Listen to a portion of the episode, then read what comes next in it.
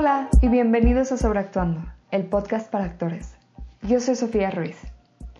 Todo tiene un final y con este episodio llegamos al final de la temporada 1 del podcast. Les agradezco muchísimo que nos hayan acompañado estos 10 capítulos y espero hayan conseguido algunos buenos tips de cada uno de nuestros invitados. Ya estoy preparando la segunda temporada, así que volveremos muy pronto con más consejos e información útil para tu carrera como actor. Hoy hablamos con Ricardo Silva, un actor con más de 30 años de experiencia en televisión.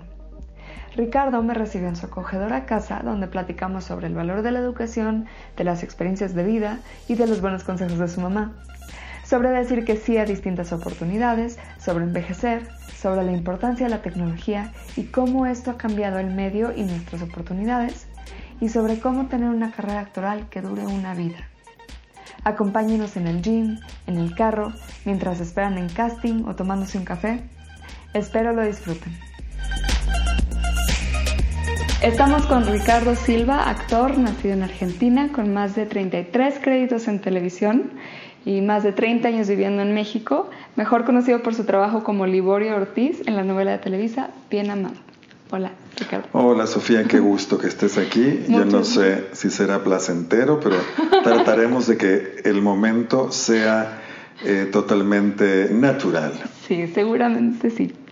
Este, pues mira, me gusta empezar con cómo se introdujo cada quien al medio. Entonces, cuéntanos un poco de tus inicios, ¿qué te llevó a la actuación?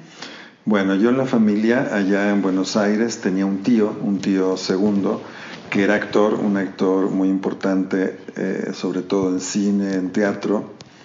Y desde pequeño yo tuve un acercamiento sobre todo con los títeres y marionetas y mm. estar tan pequeño en un teatro y, jugar con el tema de la fantasía con mi hermana y unas vecinas que vivían a la vuelta de la casa hacer un circo, colocar trapecios y telas y, jugar con vestuario y hacer otro, eso tiene mucho que ver con mi niñez y con el comienzo y con eh, la motivación de mi madre que por una parte me quería cuidar porque sabía la historia de su primo o de cómo es la carrera, que es una carrera muy con muchos obstáculos, muchos entonces, imagínate, una madre lo que quiere es como cuidarte y que tengas una idea de, dónde vas a nadar, ¿no? O sea, qué vas a hacer.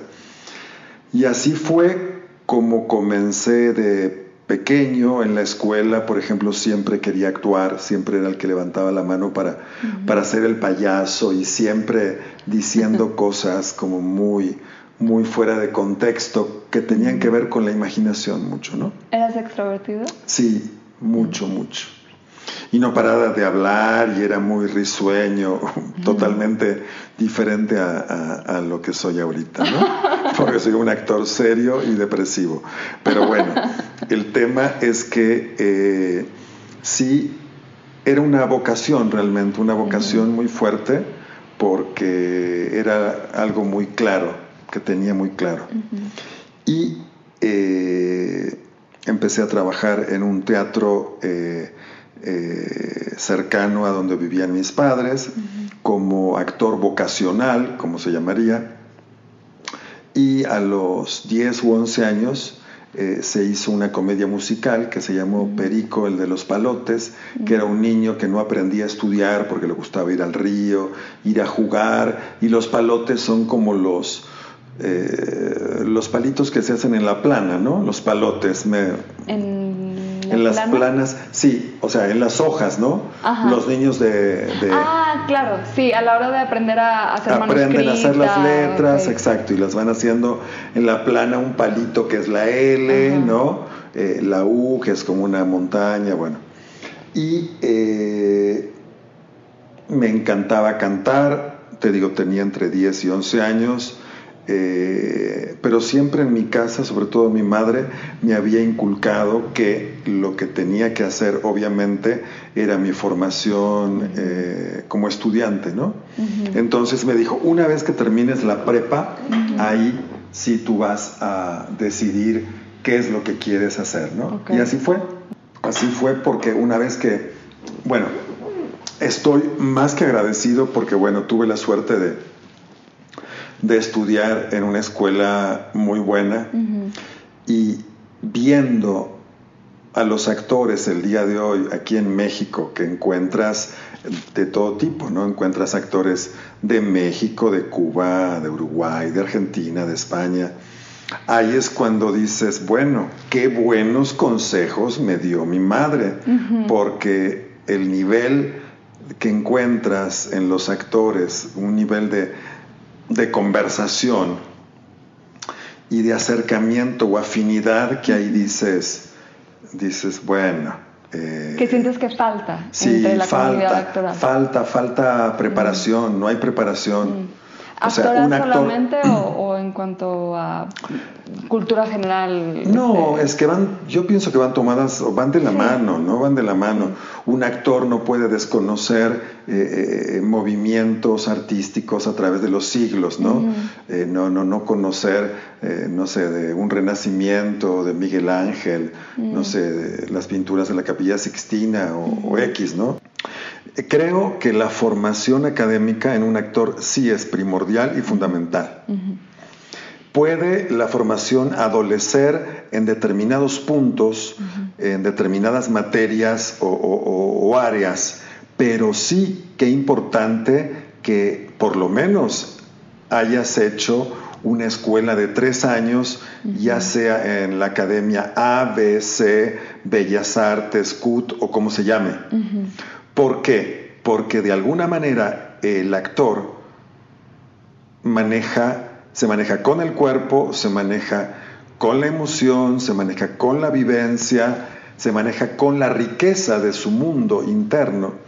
Y yo creo que en las etapas de, maduración y del ser humano, eh, eh, la formación de, como niño en la primaria, después en la secundaria, prepa, universidad. Claro que es importante, claro que es importante porque te, va llevando a madurar y puede ser a la edad que tengas una persona inmadura por no tener resueltas unas áreas, ¿no? Pero imagínate, eh, eh, eh, un, no sé, un actor como que, que no haya, no sé, leído o, que no haya viajado, por ejemplo, y no estoy hablando de viajes eh, a, otros continentes, ¿eh? sino de haber experimentado en la vida. Sí. Hay jóvenes, por ejemplo, el otro día una realidad, me habla un joven, egresado de literatura dramática de la UNAM, que tiene 30 años y en su vida, en su vida, había trabajado en nada. Entonces yo le dije, oye, le dije, yo tengo 61 años, él 30. Le digo, ¿sabes qué? No, no, no, no, no esto no entra dentro de mi, de mi, ¿cómo es? De mis conocimientos, ¿no? Porque yo empecé a trabajar desde joven. Le digo, y cuando tú trabajas con un actor o tú quieres ser actor, estás en la calle, bajo la lluvia, no sé, llevando un sobre, mirando tal situación, eh, eh, tiene que ver con el mundo que vas a vivir o que vives como ser humano. Porque yo le platicaba, le digo, ¿de qué, ¿de qué puedes hablar tú un día eh, de no hacer nada? Claro. Y bueno, tuve la suerte yo de hacer mi carrera en Buenos Aires. En ese tiempo se llamaba Escuela Nacional de Arte Dramático, hoy es la la Universidad de las Artes? No, hoy es, eh, se llama IUNA, es Instituto Universitario Nacional de las Artes. Hoy. Antes era nivel licenciatura, yo estudié cuatro años, ahorita, bueno, son cinco años. Pero para mí fue grandioso, grandioso, porque yo en Buenos Aires trabajaba en un banco y estaba haciendo mi carrera. Yo vivía, una vez que salía del banco, vivía en la escuela de arte dramático, las clases de canto, de gimnasia rítmica, de, mm. pantomima, porque era eh, mi mundo. Y te estoy hablando de hace ya un buen de tiempo. Y de la generación de actores, de la generación de actores, eh, puedo decir que soy el único, único que se ha dedicado durante todo este largo tiempo a su profesión. Qué bárbaro. O sea, ni vender seguros, ni vender eh, pais, ni vender nada. O sea, yo me focalicé porque tenía bien claro eh, lo que quería hacer. Y así todo hay un cúmulo de, proyectos y de, y de, cosas que no he realizado. Por ejemplo, mi formación es teatral y lo que menos he hecho, lo que menos he hecho, por ejemplo, es teatro. Sí he hecho teatro y me encanta, pero es lo que menos he hecho. ¿Por qué? Porque de pronto entre inconscientemente o no, en una zona de confort o en una zona de elección donde la televisión me sedujo o yo de alguna manera eh, eh, eh, hice lo correcto para que los productores o la otra gente se fijara en mí. Y no me quejo porque sí tiene que ver todo con la actuación, nada más que sí es muy diferente, muy diferente la, la, la, actuación en una serie, en cine, lo que es una proyección en teatro y lo que es hoy en televisión, ¿no? Que, que, la forma de actuar es mucho menos eh, acartonada y mucho menos eh, dura y, y de cliché como era antiguamente en, las novelas, ¿no? Sí. Claro, puede haber un género como fue un poco en, esta última novela que tú platicabas que se llamó El Bien Amado, donde mi personaje era Liborio, que era un farmacéutico boticario depresivo, engañado por la mujer. Y por momentos podríamos decir que se manejaba la comedia, pero por momentos también se manejaba la farsa. Y lo que tiene también la actuación es que también tiene una magia porque el que empieza a actuar y a yuxtaponerse con el personaje es el actor también. Porque dentro de, del ser humano, dentro del ser humano, existen, coexisten todos los diablos y todos los medios ángeles o medio diablos y los ángeles, ¿no? O sea, un actor a veces se puede, se puede llegar a, asombrar cuando está haciendo algún personaje y maneja un nivel de violencia o maneja algo y uno no es así. Claro pero esa riqueza en ese personaje este del, farmacéutico a mí me dio una, una posibilidad de desarrollar mm. diferentes eh, colores o diferentes gamas que yo también tenía en mi mente muy claro, muy claro cómo era Liborio, más allá de que el director porque los directores también, obviamente, los directores que son más, la mayoría, ¿eh? más vedettes que los actores, los directores como que de alguna manera a priori ellos te van a imponer hasta, bueno, me ha tocado, eh, eh, que el director te actúe el personaje y tú dices, güey, si me vas a actuar el personaje, ¿sabes qué? Hazlo tú. Dile al productor y haces los 25 personajes, vete a vestuario, que te tomen las medidas, vete a caracterización para que te hagan las prótesis, ¿no? Porque desde el momento que estás llamando a un actor intérprete para darle vida a ese personaje, debes confiar. Obviamente hay un trabajo de mesa, hay un trabajo de opiniones, hay un trabajo de confrontar lo que piensa uno, lo que piensa otro.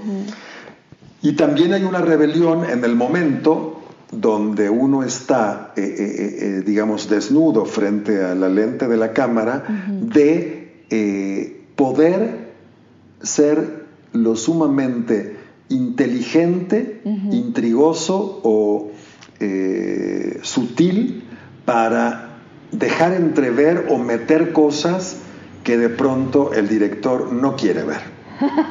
Y se vale, mm. se vale que lo hagas, ¿no? Eh, yo por lo general sí soy muy, eh, muy obediente y, respetuoso del director, pero me ha sucedido muchas veces, muchas veces, en una serie que están transmitiendo ahorita, que es de luchadores en Space y en TNT la repiten, me sucedió que podríamos decir que me me autodirigí, podríamos decirlo. No había una... o, yo no la veía, ¿no? No la veía. Y me sentí a gusto, pero también me sentí raro, ¿no? Porque digo, ay, digo, yo vengo aquí y claro, estoy trabajando con lo que sé, con lo que soy, con lo que estudié, con el sentido común, con la conexión del otro actor, con lo que platicamos de la escena y también es válido, pero es diferente, ¿no? Porque siempre determinado proyecto va a tener su, huella y va a tener su forma. Sí. Retomando ahorita un poco el... Digo, tú ya lo dijiste varias veces, no tienes muchos años en esto. Mi pregunta más como que digo, ¿Cómo has aguantado tanto tiempo? bueno. ¿Cómo, ¿Cómo, aguanta uno tanto tiempo? Eh, ¿Cómo sigue uno motivado? Eh, te dejo que sí, sí, sí, te entiendo. Mira, esa pregunta, eh, esa pregunta, si uno se la hiciera en el momento que está estudiando, sería obviamente sin respuesta, y eso no te lo enseña en ninguna escuela. Mi mamá decía que la carrera esta era una carrera de resistencia. Y sí, y sí, somos un actor, no digamos artista, porque la gente dice artista y ser artista es otra cosa. Eh, ser actor es algo muy difícil creo que no cualquiera, no cualquiera puede sobrellevar la carrera porque se juegan eh, situaciones que no tienen nada que ver con, lo que uno hizo, con lo que uno dejó de hacer. Y eh, estar, digamos, permanentemente, de alguna manera, el otro día eh, eh, el lunes en la entrega de unos premios donde fui a hacer una conducción que me sentía súper tímido, ni quería ir, es el segundo año que me invitan y dije, ¿para qué fregados me invitan a mí que soy actor, no soy conductor? Lo haré bien, lo haré mal, con smoking, tú lo que te pongas te ves guapo, pero bueno, el tema es que eh, ese día bajaba de mi casa para no llevar el carro, bajé en en autobús y estaba esperando y pasa un autobús y me grita, un hombre de adentro me grita, mi artista. Y eso me, eh, eh, eh, me hizo como un flashback de toda mi carrera y de lo que uno da y de lo que uno representa para la gente. Y yo sé que soy una persona muy severa, muy severa con mi trabajo, muy quisquillosa, muy severa, muy perfeccionista, muy virgo, muy detallista, muy clavado con las cosas, muy intenso. Pero eh, la única manera de, de, poder mantenerse y de poder de alguna manera soportar o permanecer es, no sé, dejando que todo te pase, porque todo pasa por uno, ¿no? y, y, uno tiene momentos súper agradables y momentos que son así de la fregada, porque dice uno, bueno, ¿por qué estoy así? ¿Por qué, no sé, hice 10 mm, casting y no, no tengo nada? o por qué a la última, a la última hora me dijeron tú no. Entonces, eh, se manejan muchas cosas que no tienen que ver con uno. Y si uno eso no lo tiene claro, se puede azotar mucho. ¿eh? Claro. Se puede azotar mucho porque eh, uno necesita, o sea, yo soy actor en la medida en que trabajo en un proyecto. Claro. Cuando estoy de civil, digamos, o de humano, eh, eh, soy como cualquiera. Soy como cualquiera, cualquiera.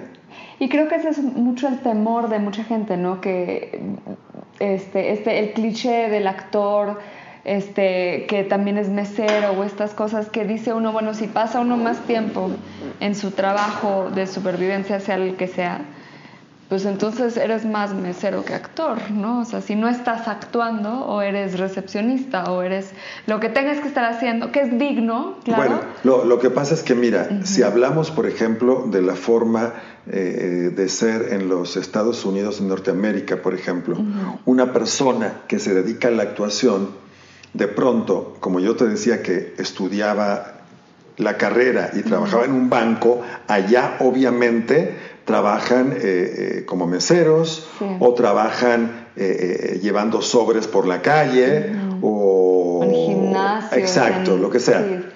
El tema es que no creo que sea fácil. lo que pasa es que, como bien dices tú, la apariencia que tiene la profesión o el glamour que pueda llegar a tener, que está inspirado en los íconos de, o en el cine de Hollywood, la verdad. Porque eh, eh, cantidad de actrices o actores que han eh, sido magistrales y sin embargo la vida no los ha tratado muy bien. La vida no los ha tratado bien y han caído porque en esto también se manejan muchas adicciones, muchas adicciones. Entonces uno también está ahí en el filo o está en esa línea de, saber cuándo o de saber hasta dónde o de saber si sí, saber si no. Y eh, es lo que yo digo siempre, eh, es una profesión, es una profesión como cualquier otra, mm. como cualquier otra como cualquier otra. O sea, eh, eh, yo no me siento ni, ni soñado, ni, ni, ni, mal, ni mal cuando estoy en un lugar y de pronto, no sé, suponte, no tienes reconocimiento. Hay gente que ni ve eh, televisión. Sí. Y te estoy hablando, bueno, esta serie pasa en, en, un, canales, en dos canales de paga, pero hay gente que no ve, o sea, o no va a ver esa. Hoy en día tienes una cantidad para escoger que, no todo mundo tiene por qué conocerte, ¿no? Claro. Hablando de los tiempos entre proyectos, sabemos que la en la carrera de un actor, la mayoría, poca gente trabaja constantemente, ¿no? O sea, trabaja seis meses, luego igual y los siguientes seis no. O un año o dos. Claro que tú en tu experiencia, ¿cómo has ido manejando esos tiempos muertos para hacerlos de provecho y que tampoco te vuelvas tú loco, ¿no? Ay, mira, realmente no estoy preparado para responder eso, pero te voy a decir que viví, viví, pero vives, has visto, vives eh, eh, echando pestes, ¿no? O, o no te das cuenta o vives una etapa muy bien y estás de buenas contigo y viajas o, te relajas y en otras estás como mucho más pendiente, eh, como diciendo, Uta, hace mucho que, que, no sale nada y te llaman, como ahorita lo que te estaba platicando, te llaman para proponerte un negocio millonario y yo digo, yo quiero actuar, quiero actuar en un teatrito, o sea, no, no, no quiero eso, o sea, eh, uno también eh, eh, sabe lo que quiere, ¿no? Y yo, digamos, no, no, no me quiero engañar y siempre he sido muy, muy fiel a, a mis ideales, ¿no? Eh, yo siempre quise ser actor, siempre, y es increíble porque llevo un tiempo eh, viviendo de mi profesión, compartiendo o dando. Hace poquito tuve la experiencia en una escuela en Texcoco, que es el Estado de México. Estuve en una escuela con niños de primaria, de primero a séptimo año. Una escuela con, carencias y realmente eh, eh, ver la aproximación de estos niños o, que conocieran una realidad que no conocen, para mí fue muy enriquecedora. Y yo, bueno, no he hecho pedagogía, entonces me clavé con unos libros, me fui a, la UNAM, a la biblioteca, me compré unos libros de, actuación porque es muy diferente, muy diferente eh, ser actor y muy eh, diferente ser eh, profesor o maestro de teatro. Entonces, bueno, obviamente fueron juegos que no conllevaban, no conllevaban ningún riesgo, digamos, de, de entrar en shock o, cosas así como muy íntimas con niños de primaria. Eran pura, pura diversión, puro juego de asociación, psicomotrices y eso, ¿no? Pero eh, también creo que eso fue como una especie de desfogue y de decir, puta, no estoy haciendo nada, me llegó, me golpearon la puerta, me dijeron, oye Ricardo, y, hasta con pena vinieron por mí, eh, me llevaron, me trajeron, o sea, eh, eh, pero para mí fue una experiencia muy rica también porque yo dije que sí. Sí. Y, y conozco, y conozco N cantidad de personas o actores que eh, se pierden a veces de una posibilidad. Eh, estoy hablando a veces laboralmente también, ¿no?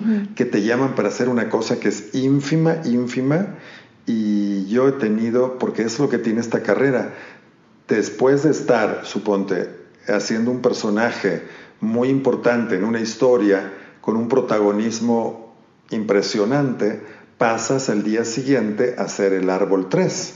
Claro. Sí y tienes que ser el árbol 3 con la dignidad que tuvo el protagónico en la serie que hiciste mm. antes. Sí. ¿No? Y no, no sentirte en desventaja ni en nada, ¿no? Eh, que eso es algo que, yo admiro mucho de ti, que veo que estás involucrado en todo tipo de proyectos, ¿no? O sea, tú has tenido muchos eh, protagónicos, papeles muy importantes en televisión y luego haces eh, cortometrajes. Eh, este uno que se me hizo muy lindo del Cuerda de Perros y cortometrajes estudiantiles, independientes. Creo que eso es muy valioso también. Hace poquito hice, hicieron un remake, eh, es, creo que es Telemundo y Amazon, que se llama Falco.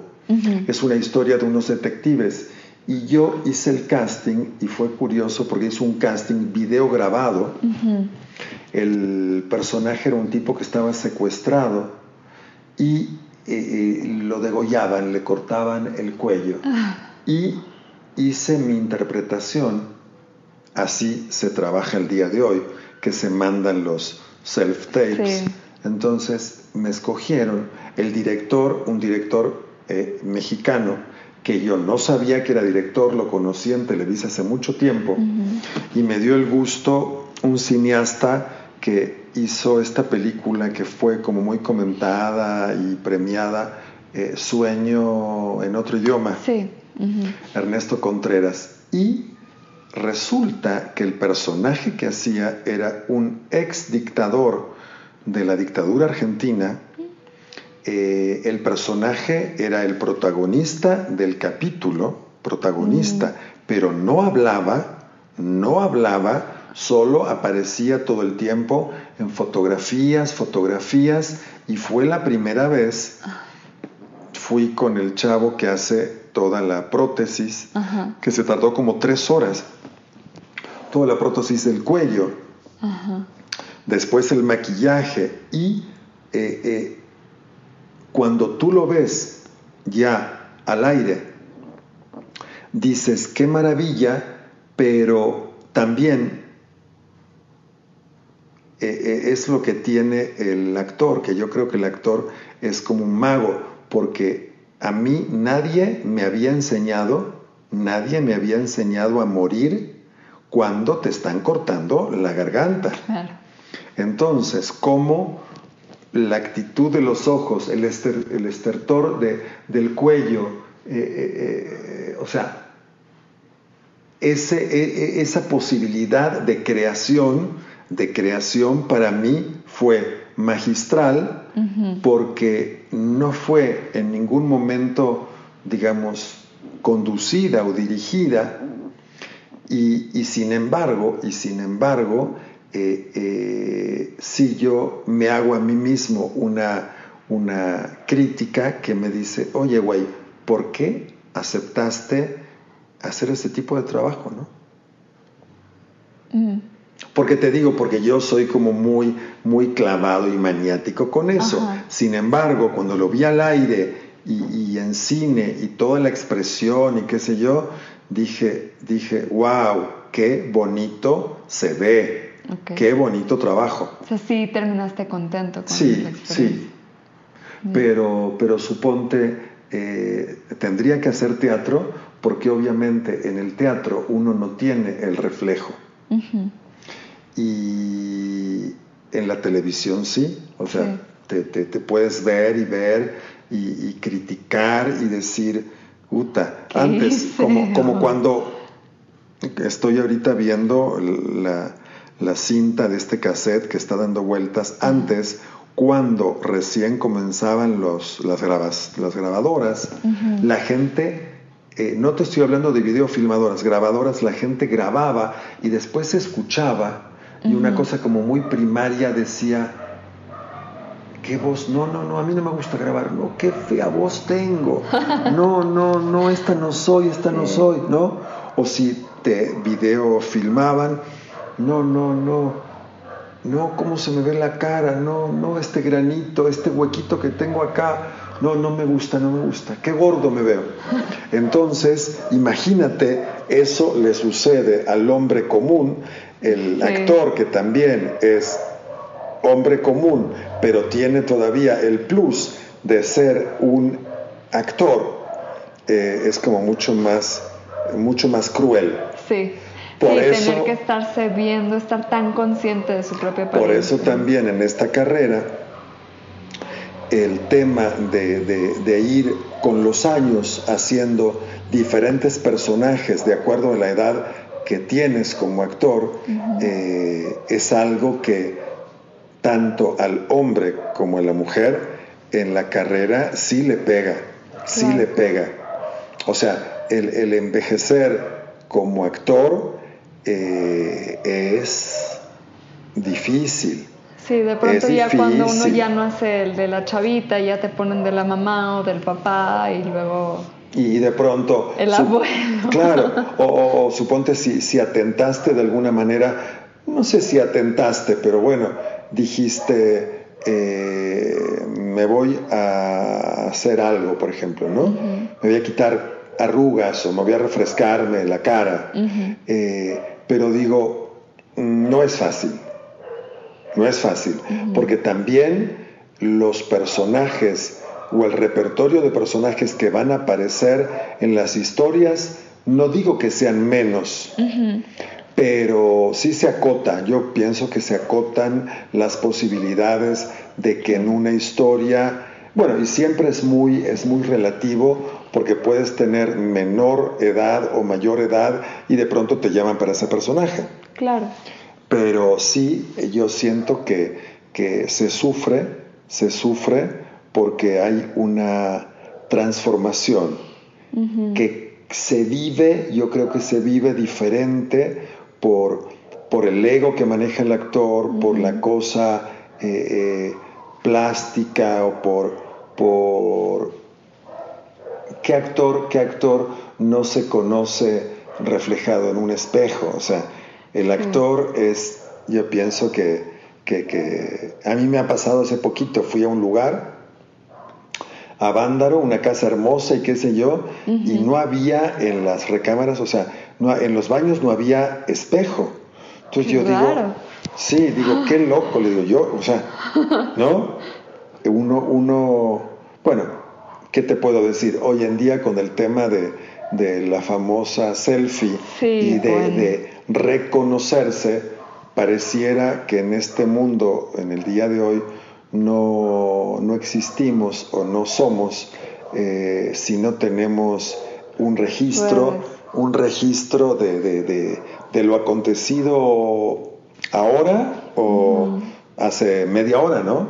Sí. Entonces, eh, bueno, bueno, yo he conocido gente que, que se saca una ráfaga de, de, selfies de 108, ¿no? Y dices, y dices, no, dices, ¿sabes qué? Ponte a leer un libro o, deja, quita, quita el dedo de ahí, güey. Sí. Sí, creo que también tenemos una susceptibilidad. Por esto mismo que estamos tan conscientes de nuestra apariencia, también creo yo hay que hacer un esfuerzo por saber cuándo apagar ese lado, ¿no? O sea, saber cuándo, bueno, no me tomo la selfie. Leo un libro. Exacto. Platico. Sí, sí, sí. O sea, eh, tener balance en la vida yo sé que no es fácil, pero uno tiene que buscar eso, ¿no? Sí. Sí. Si un joven chavito o chavita que, que quiere ser actor, todavía no ha estudiado, llega contigo y te dice, ¿cómo empiezo? ¿Cómo le hago? ¿Qué le dirías? Bueno, yo creo que lo primero que tiene que hacer es tener un acercamiento a un taller de teatro o a un lugar donde dicten clases o haber sido espectador de, del teatro, porque muchos creen, uno puede creer que es bueno para la filosofía, o uno puede creer que es bueno para las matemáticas, pero uno tiene que transitarlo. Entonces, la única forma de darse cuenta y de medirse, de cotejarse, es yendo a un taller, yendo a unas clases, ¿no? Porque de pronto puede tener que ver la edad o no, pero pueden decir, ay, mira qué graciosita es eh, Susanita. Y resulta que es graciosita en la casa, pero eh, eh, si se pone a hacer una audición, no lo es. Claro. Entonces, bueno, y mi, mi, mi, que es chocante dar consejos, pero sí, es tener una base, tener una base, así como alguien que va a estudiar comunicación o alguien que va a estudiar derecho, eh, sí hay que tener previo una base sólida de, estudios porque eh, es fundamental. Yo creo que es una condición así sine qua non, una condición que si el actor no tiene un conocimiento de, de, muchas, de muchos temas, eh, van a jugar en contra. Por el otro lado, alguien que ya tiene unos añitos, por ejemplo yo que llevo ocho años eh, ya como actriz profesional desde que me gradué de la carrera, que pues ahí vamos, ahí vamos, ¿no? Picando piedra. Eh, y te dicen, Ricardo, estoy cansado, ya no sé cómo hacerle, por dónde ir. ¿Algunas palabras de sabiduría? Bueno, eso me suena a que voy a ser filósofo y no. Eh, yo creo que es importante en estos tiempos y sobre todo para los jóvenes, es muy importante eh, todo el tema tecnológico. Por ejemplo, hoy por hoy uno mismo puede ser, eh, puede buscar por autogestión su propio trabajo. Por ejemplo, un sobrino mío, que es actor y director de teatro, que está de Argentina, pero está viviendo aquí, está con otro compañero y tienen 29 años, 30, y están filmando, están haciendo historias tienen, bueno, sus seguidores en Instagram y, bueno, en las redes o no sé qué. Pero creo que esa parte eh, te puede o lo puede a uno salvar un poco de eh, crear uno mismo su trabajo, su exposición para darse a conocer y la otra es que en estos tiempos es mucho más difícil, porque antes a uno le decían, vete a tal lugar porque van a arrancar una historia. Ahorita, eh, bueno, tú lo sabes, hoy por hoy, antes eso no existía en México, pero eh, llámese como se llame, porque en Estados Unidos lo manejan diferente, llámese manager, representante, agente o como sea, hoy por hoy sí es importante, importante que alguien alguien eh, pueda confiar en uno, porque para, para cómo se están moviendo las cosas ahorita, yo que tengo 31, 30 años aquí, eh, es, y estoy viviendo ahorita eh, lo que me está sucediendo, el que tiene toda la conexión con todos los los productores, con las cadenas, con las empresas, con las productoras, con los creativos, eh, son los eh, estos managers, representantes, agentes. Porque, digamos, hoy por hoy, por lo menos aquí en Latinoamérica, eh, vivir del teatro es algo de risa. Sí. Es algo de risa. Entonces, eh, eh, eh, un actor, tenga la edad que tenga, si tiene que mantenerse o si mantener una familia, bueno, el, buscar, no sé, hacer casting para comerciales, hacer, como he conocido yo, un buen chavos que hacen casting para proyectos universitarios no sé, conozco un actor que en Six Flags es Batman, o sea, por ejemplo, pues sí, y eso es seguro, porque tiene un hijo que le está pagando la carrera y qué sé yo, entonces esa lana es segura, es músico, entonces es admirable realmente la gente como, como tras, tras, podríamos decir, un sueño o una vocación o una decisión, eh, busca cómo lograrlo. Pero eh, eh, mantenerse, bueno, hay, hay, muchísimos actores que se han quedado o quedan de alguna manera en, las placas de teatro o cuando uno ve una repetición de algún programa y dicen, uy, ¿y de este actor qué pasó? ¿Qué se hizo de este actor? Y de pronto, no digo que, que, ya no viva más o sí, pero si no, de pronto eh, se dedicó a ser veterinario, que era lo suyo, o eh, está atendiendo una papelería. Digo, es una... Es una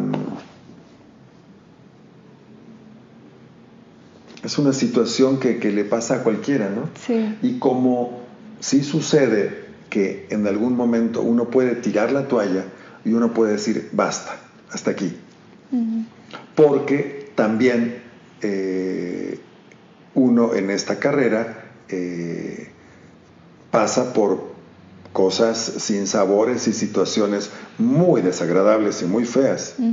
Eh, y no todos están preparados para pasar por esa situación. se manejan eh, muchos mal genios, mal genios. La gente, la gente es muy, muy prepotente, muy como dioses, ¿no? O sea, se maneja esa, esa cosa y, muchas veces eh, eh, el manejo del poder, pero el manejo del poder a lo, a lo pendejo, ¿no? O sea, no sé, yo como vienes aquí te voy a tratar mal y si me caes bien te voy a tratar bien, ¿no? Entonces, eh, antes el actor necesitaba hacer también un PR maravilloso para manejarse, pero hoy eso ya es cosa del pasado. ¿Te refieres también en cuanto al comportamiento de uno, este, o, sea, más allá del PR, de publicitario, sino en cuanto al comportamiento de uno en, en En el medio, sí, Cómo, cómo llega Mm, uno, cómo se maneja, Sí. cómo habla, Sí. cómo se viste, cómo se expresa, cómo se va a vender, Mm, porque uno es, de alguna manera, es un envase, sí, es un producto, ¿no? Y si a uno lo están buscando y si uno es el indicado, eh, yo estoy seguro, porque me ha sucedido, que te van a decir, no, no, lo queremos a usted, lo queremos a usted. Después cuando escuchas, eh, si lo traducimos, si lo traduces a, a, a Manny, eh, eh, ay no, dos pesos, no, dices, a mí no, busca otro, ¿no? Sí. O, o sí, pero bueno, sí. eh, son, son opciones que tiene uno de, de, de estar en sus cinco sentidos o no y decir que sí o que no, ¿verdad? O sea, Sí. no hay de otra. ¿Qué te parece una, como la bautizamos, ronda en chinga de preguntas? A ver, Mañana o tarde, mañana, café o té, café, playa o montaña, playa, cine o tele, cine, comedia o drama, comedia, Re- drama o, eh, perdón, com- comedia o acción, acción, Ciudad de México o Miami, Ciudad de México, Ciudad de México Buenos Aires, Ciudad de México, Ciudad de México o Baja California, Loreto, Ciudad de México, Liborio o Plutarco, o Doctor Plutarco. los dos. ¿Qué te molesta?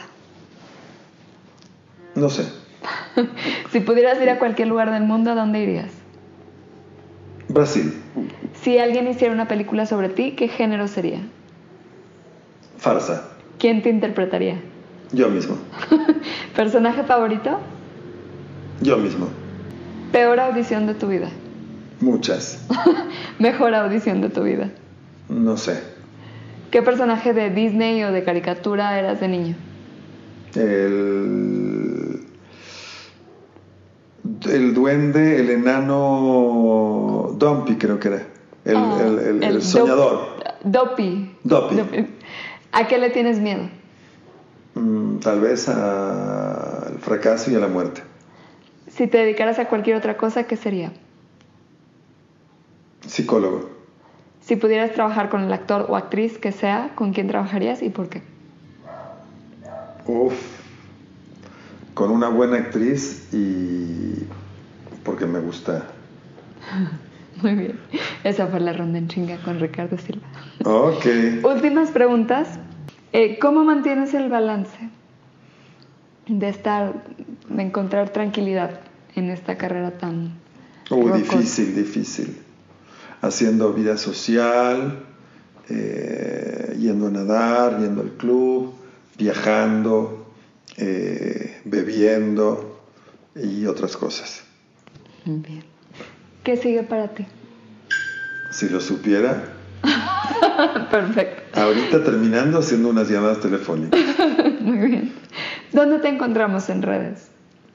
En redes, eh, arroba tío Ricky 57 Ok. en Twitter y en Instagram lo tengo pero casi ni lo uso. Ok. Eh, y si no, pregúntamelo después y te lo paso. Va, de todos modos lo ponemos en las notitas. Ok. final. Muchas gracias, Ricardo. Por nada, un gusto, señorita Sofía Ruiz. Muchas gracias por escuchar. Ricardo es una fuente de conocimiento y me dio muchísimo gusto que nos haya compartido algunas de las lecciones que ha aprendido a lo largo de su carrera. Creo que la actitud de Ricardo es un ejemplo a seguir y me encantaría poder decir en un futuro que tuve 30 años de experiencia como actriz. Si tienen sugerencias de temas, escríbanme un post con el hashtag quiero actuar o mándenme un mensaje directo. Si están disfrutando el podcast, los invito a que nos den una reseña en iTunes. Toma un segundito y nos ayuda un montón. O compartan nuestro link en sus redes, así le llegaremos a más gente que sea o quiera ser actor. Muchas gracias por acompañarnos. Nos vemos muy pronto para la temporada 2 de Sobreactuando.